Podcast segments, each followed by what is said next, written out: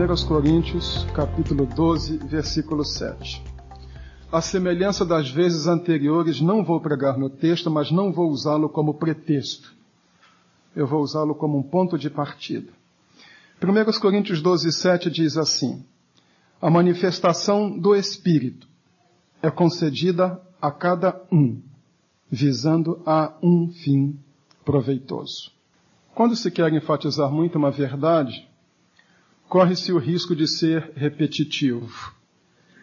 Disse isto ontem, estou dizendo no boletim, que corro o risco de ser repetitivo ao enfatizar o fato de que o termo igreja no Novo Testamento não é aplicado a um prédio, nem a uma denominação, nem um aglomerado de igrejas, nem uma instituição e nem uma empresa.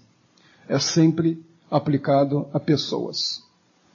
Da mesma forma, eu disse ontem o termo santuário, que nós temos o hábito em nosso meio de dizer que este é o santuário de Deus, este é o santuário do Senhor, este é o salão de cultos. O Novo Testamento tirou o lugar de onde Deus morava, que era o prédio, e colocou no ser humano.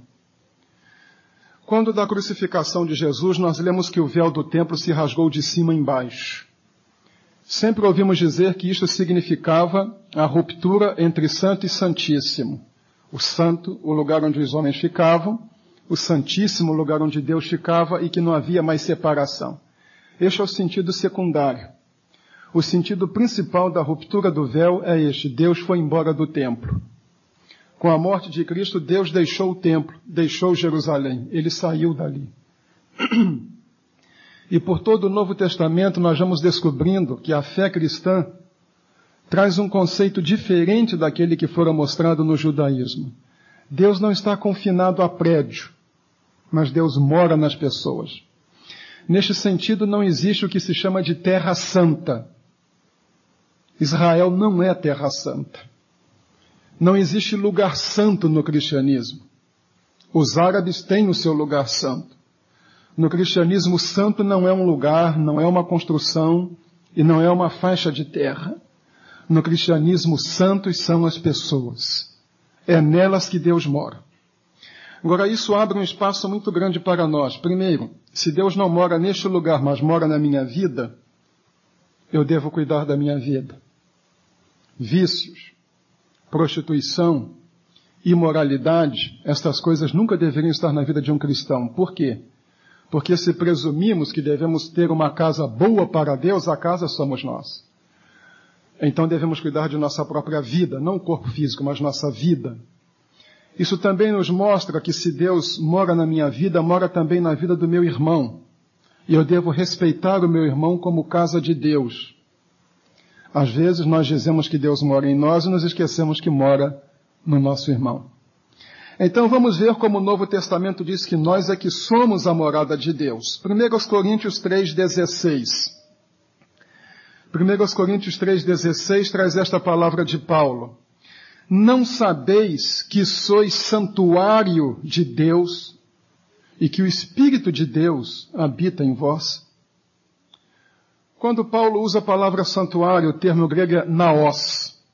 Naos na Septuaginta, o Novo Testamento traduzido para o grego, era a parte do santuário que ficava por trás do véu onde estava a arca e onde Deus morava.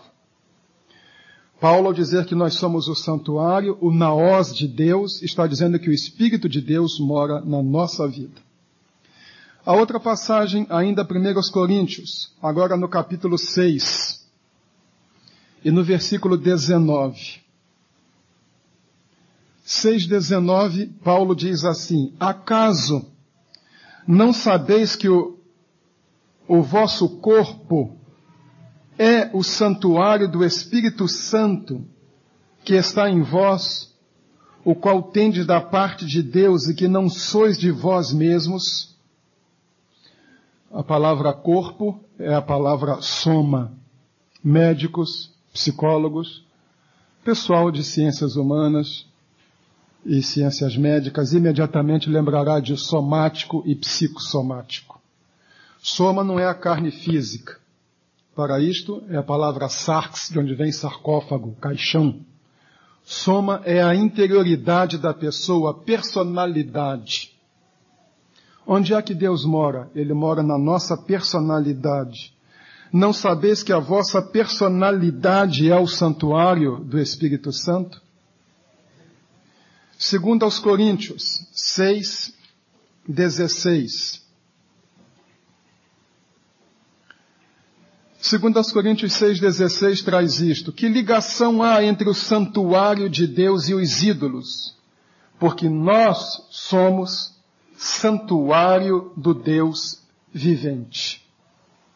Por último, depois de 2 aos Coríntios 6,16, Hebreus 3,6.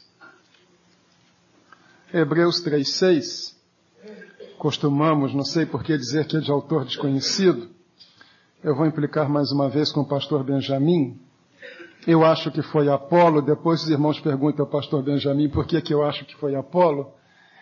Mas Hebreus 3,6 diz assim: Cristo, porém, como filho em sua casa, a qual casa somos nós. Nós somos a casa de Deus. Então, quando eu digo que a igreja é os seus membros. E quando uso o termo igreja e igreja do Cambuí, eu estou me referindo às pessoas e não ao prédio. Nós é que somos a igreja. Feita essa introdução, porque minha palavra tem três tópicos, eu entro no primeiro, igreja e estruturas.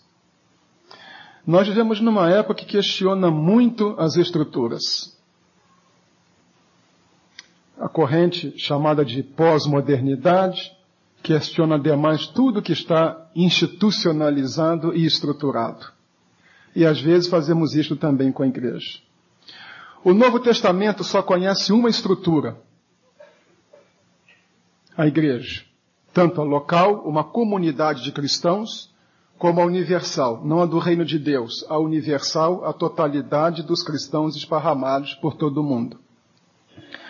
O Novo Testamento desconhece a existência de juntas, de associações e de convenções. Então o pastor quer dizer que elas estão erradas? Não, elas não estão erradas. Não estou dizendo isso, nunca direi isto. O que quero dizer é que elas são para-eclesiásticas, ou seja, elas vêm ao lado da igreja. Elas existem para ajudar a igreja. O que nós chamamos de para eclesiástica, como a BU, Palavra da Vida, Atletas de Cristo, na realidade é para denominacional. Mas o que eu quero dizer é o seguinte, a pedra de toque do reino de Deus é a igreja local. Muitas pessoas hoje se preocupam em fortalecer as instituições para fortalecer a obra de Deus. A obra de Deus será tão forte quanto forem as igrejas locais. A obra de Deus se compõe das igrejas. Se as igrejas forem fracas, não tiverem firmeza, não tiverem conteúdo, poderemos ter instituições muito fortes, mas nós não teremos a obra de Deus forte. A igreja local é que sustenta todas as coisas. Quando eu era presidente da Convenção Batista do Amazonas, alguém fez uma proposta para que nós incluíssemos nos estatutos da convenção uma cláusula que nos desse o poder de intervir nas igrejas. E eu fiquei chocado. Eu disse, bem, eu renuncio imediatamente ao mandato. Nenhuma instituição tem poder de intervir numa igreja batista. Nosso governo é autônomo. Eu disse, do ponto de vista teológico, isto é uma aberração. E o primeiro vice-presidente da convenção era um desembargador diácono de uma das igrejas da cidade, um homem muito íntegro, e levantou e disse: Os irmãos podem colocar o que quiserem no estatuto. Será sempre um ato nulo, porque no momento em que qualquer igreja disser que ela é congregacional, autônoma, independente, o que nós viermos a dizer não tem nenhum sentido. O que eu quero dizer com isto não é de picuinhas denominacionais é que tudo que existe na chamada denominação deve ser em função da igreja local. A igreja local é o ponto mais importante da obra denominacional. Esta igreja não deve satisfação a nenhuma junta, a nenhuma convenção, mas juntas e convenções devem satisfação a esta igreja. A denominação batista não é um prédio, não é uma convenção, não é uma instituição. A denominação são as igrejas. O que há de mais importante na denominação batista são as igrejas. As igrejas não são prédios, são pessoas. O que nós temos de mais importante no reino de Deus são pessoas. Se as pessoas não têm consciência de missão, e se as pessoas não têm noção do seu valor, toda a obra de Deus fica prejudicada. Entro na minha segunda ideia, então. Quais seriam as prioridades da igreja? Primeiro, a maior prioridade da igreja é Deus. A igreja existe em função de Deus, para Deus e para a glória de Deus. Todas as coisas na igreja devem ser feitas com esta compreensão de que Deus é o início e o fim da igreja e a razão de ser da igreja. Eu disse antes que a missão da igreja não é evangelização. Explico. No céu não, haver, não vai haver nenhum perdido para evangelizar, mas no céu vai haver igreja porque vai haver Deus. O mais importante da igreja não é o seu prédio, não é o seu pastor, não é a sua liderança. O mais importante na vida de uma igreja é Deus. O mais importante na vida de um crente é Deus. E quando nós não cultivamos um relacionamento correto com Deus, um sentimento de honestidade e de dependência de Deus, nós prejudicamos toda a obra e perdemos a consistência de ser igreja. As igrejas devem ter visão, visão educacional. Isso é muito bom, visão assistencial. Desculpem voltar a falar disso, mas em Manaus nós tínhamos três escolas para crianças carentes. Constantemente eu ia ao interior com médicos da igreja, ia a aldeias indígenas, e a igreja fazia este trabalho com muita satisfação. Lá nós chamamos de rancho, que aqui se chama de cesta básica. Nós tínhamos um projeto em que 200 famílias carentes eram ajudadas pela igreja com ranchos. Mas qualquer ONG pode fazer isto. Qualquer organização não governamental pode fazer isto mas viver com Deus, proclamar a glória de Deus, anunciar o Evangelho, falar de Jesus Cristo, só a igreja pode fazer. E quando a igreja tem um programa de ação pulverizado, faz uma porção de coisas, mas esquece de Deus, ela perde a sua essência. A paixão da igreja é Deus e Sua palavra. O primeiro olhar da igreja é para Deus, a razão de ser da igreja é para Deus. Ah, mas pastor, isso é chover no molhado. Não é. Muitas vezes o personalismo triunfa dentro da igreja. Em muitas ocasiões nós valorizamos muito mais o nosso cantinho dentro da igreja, o trabalho que nós fazemos, nosso departamento e nossa organização, do que o próprio Deus.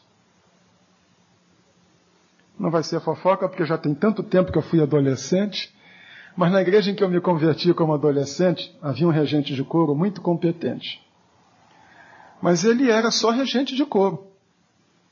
Então ele ia, não ia à escola dominical porque de manhã o coro não cantava, ele ia para o culto da noite. Terça-feira havia o ensaio do coro, ele ia. E ele ia no domingo. Então, no esquema de culto da igreja, o coro cantava um hino, o pastor lia um texto bíblico, no qual ia pregar, o coro cantava outro, e o pastor pregava e fazia apelo. Só que depois que a igreja cantava o segundo hino, ele saía pela porta do lado e ia embora. Acabou o trabalho dele. O trabalho dele era reger o coro duas vezes. O coro cantor duas vezes, ele ia embora. E me recordo de um outro lugar em que trabalhei que nós tivemos muitos problemas com os adolescentes. E a pessoa que cuidava dos adolescentes sempre dizia assim: Ah, meus meninos, minhas meninas, eu tenho uma visão, mas a igreja não compreende, a igreja é muito fechada. E nas reuniões era sempre isso. A igreja nunca me apoia, a igreja não apoia o meu trabalho, a igreja não valoriza o meu trabalho.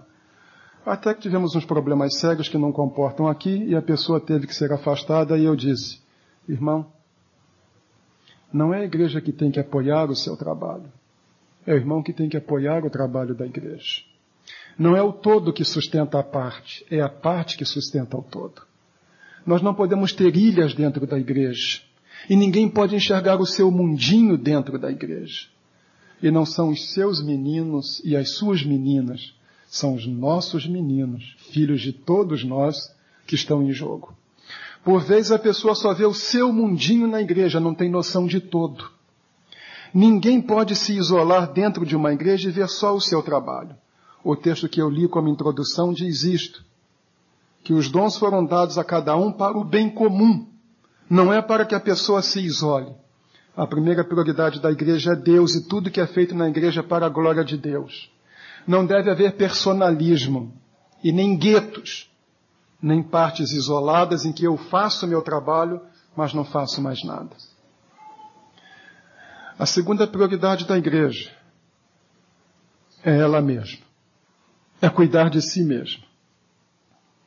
O programa da igreja deve ser em função das necessidades da igreja. Na faculdade de Brasília, quando eu trabalhava lá, houve numa ocasião um debate denominacional. E eu era o hospedeiro, então não quis dar muito palpite, mas eu não sei porque às vezes a paciência é curta, então as promessas acabam caindo. E levantou-se alguém e disse: A nossa editora está em dificuldade. Nós temos de comprar o material da nossa editora para ajudar a nossa editora. E eu disse: As igrejas não têm que ajudar a editora. A editora tem que ajudar as igrejas. Se ela está em dificuldade é porque não está atendendo a expectativa da igreja. Ela existe para servir a igreja. Tudo que nós estruturamos na igreja, tudo que existe do lado de fora, deve servir a igreja. Pastor quer dizer que a igreja deve se ver como se fosse Deus. Não, que nós devemos valorizar a igreja de Cristo. E que tudo deve compreender que se a igreja não é alvo de prioridade, de denominação e na vida das pessoas, o reino é prejudicado. Uma terceira prioridade da igreja é o mundo perdido. Neste sentido, a igreja deve compreender que ela tem uma missão, ela é chamada para viver com Deus e para se dirigir ao mundo. A igreja precisa ter uma visão missionária, a igreja precisa ter paixão por evangelismo. Eu sempre fiquei impressionado com o crescimento que os evangélicos tiveram nos últimos 20 anos. Em frente ao seminário equatorial em Belém, há umas 20 bancas de camelô. Tentamos várias vezes tirar aqueles camelôs. E não conseguimos. Um dia passa lá minha filha e se encanta lá com um bagulho de um camelô e fica lá conversando. Aí o camelô pergunta: Você mora por aqui? Não, meu pai trabalha aqui. Onde é que seu pai trabalha? O meu pai é diretor aqui no seminário. Ah, o teu pai é aquele que quer mandar a gente embora, né? Então eu já passava lá pelos camelôs com dois seguranças, um de cada lado. Mas uma coisa que me impressionava naquelas pessoas, elas estavam lá, emporcalhavam nossa calçada, jogavam lixo lá dentro do nosso prédio, ali faziam suas necessidades fisiológicas em nosso quintal. Mas aquelas pessoas, coitadas, são vítimas de um sistema injusto, estavam lá batalhando por seu sustento. Alguns daqueles camelôs eram crentes. E quantas vezes eu vi aquelas pessoas simples com a Bíblia aberta ali, falando do Evangelho com alguém. E eu ficava pensando, lá dentro do seminário estão os teólogos. Eles conhecem todas as teorias. Eles falam de todos os esquemas. Eles podem dar qualquer explicação em línguas originais grego e hebraico. Mas nenhum deles está fazendo isto que esses camelôs aqui fazem. De abrir a Bíblia e estar falando de Jesus para uma pessoa. Sem nenhum constrangimento. Por vezes, nós vamos à igreja, assistimos o culto, participamos do culto e nos esquecemos que nós fazemos o reino de Deus andar. E quando cada crente não entende, ele é a igreja, ele é um evangelista, ele é um missionário, ele é um pregador, a obra é muito prejudicada. Irmãos, fazer evangelismo e fazer missões é muito mais do que contribuir para as juntas missionárias. Deus não deu tarefa de evangelismo e missões a nenhuma junta. Deus deu a tarefa de evangelismo e missões à igreja. A responsabilidade de evangelizar o mundo é da igreja, é dos crentes. E cada um de nós deve se ver como responsável pela evangelização do mundo. Isso às vezes me impressiona. Quando nós passamos e vemos um bando de meninos de rua, qual é a nossa reação? Quando vemos prostitutas mercadejando seu corpo, qual é a nossa reação? De indignação? Esse pessoal é um perigo, isso aí é uma imoralidade. Ou nós sentimos dor no coração pensando que aquelas pessoas são pessoas perdidas, sem rumo na sua vida e que carecem do Evangelho? Qual é a nossa posição? A de críticos do sistema? ou de gente que se vê como responsável por este mundo perdido. Agora, com isto, irmãos, eu quero ap apresentar em último lugar alguns perigos a evitar neste tópico. Um dos maiores perigos para a igreja é comprar pacotes. Temos uma literatura que é produzida num lugar, mas que às vezes não atende necessidade das igrejas. Me recordo quando estava no Amazonas que houve um trimestre de lições de crescimento cristão para as organizações da noite que era sobre divórcio. Treze lições sobre divórcio. E eu fiquei pensando o que é que estas lições vão servir para uma comunidade de pescadores em São Gabriel da Cachoeira a 18 dias de viagem de Manaus. O pessoal nem casa. O pessoal não tem nem documento. Então não divorcia. Não casou? O que faria com aquelas lições lá numa aldeia indígena? Na primeira igreja batista indígena Sateré de Vila Nova, que Deus me deu a glória de organizar. O que é que nós faríamos com um trimestre de lições sobre divórcios? Bem, o pastor hoje veio para falar mal dos outros. Não, cada igreja deve ver sua individualidade, o que é que serve para ela e não comprar pacotes. O que é que a nossa igreja necessita? Quais são as carências de nossa igreja? Quais são os temas que nós devemos abordar? Como comunidade que pertence a Cristo, tem um compromisso com a Sua palavra neste bairro e nesta cidade, em busca de nossa maturidade. Quais são as áreas que nós devemos abordar na nossa própria vida? Um casal que tenha filhos de 3, 4 anos, por certo tem um nível de conversação, porque eles têm um planejamento para seus filhos. Um casal que tem filhos com 18 e 20 anos terá outro nível de conversação, porque tem outro tipo de assunto para resolver. Uma das grandes preocupações para as próprias igrejas é refletirem sobre si mesmas. O que significa isto? Irmãos, isto é sério. Que tipo de igreja nós queremos ser? Este é um dos bairros que se torna um desafio para a evangelização. Cada vez que venho para a igreja, como disse no boletim, e desço aquela ladeira e olho este bairro, eu fico impressionado. O bairro sabe que existe aqui uma igreja que proclama Jesus Cristo? O que é que nós queremos fazer? Só juntar gente ou queremos fazer diferença? Nós queremos marcar mesmo este bairro?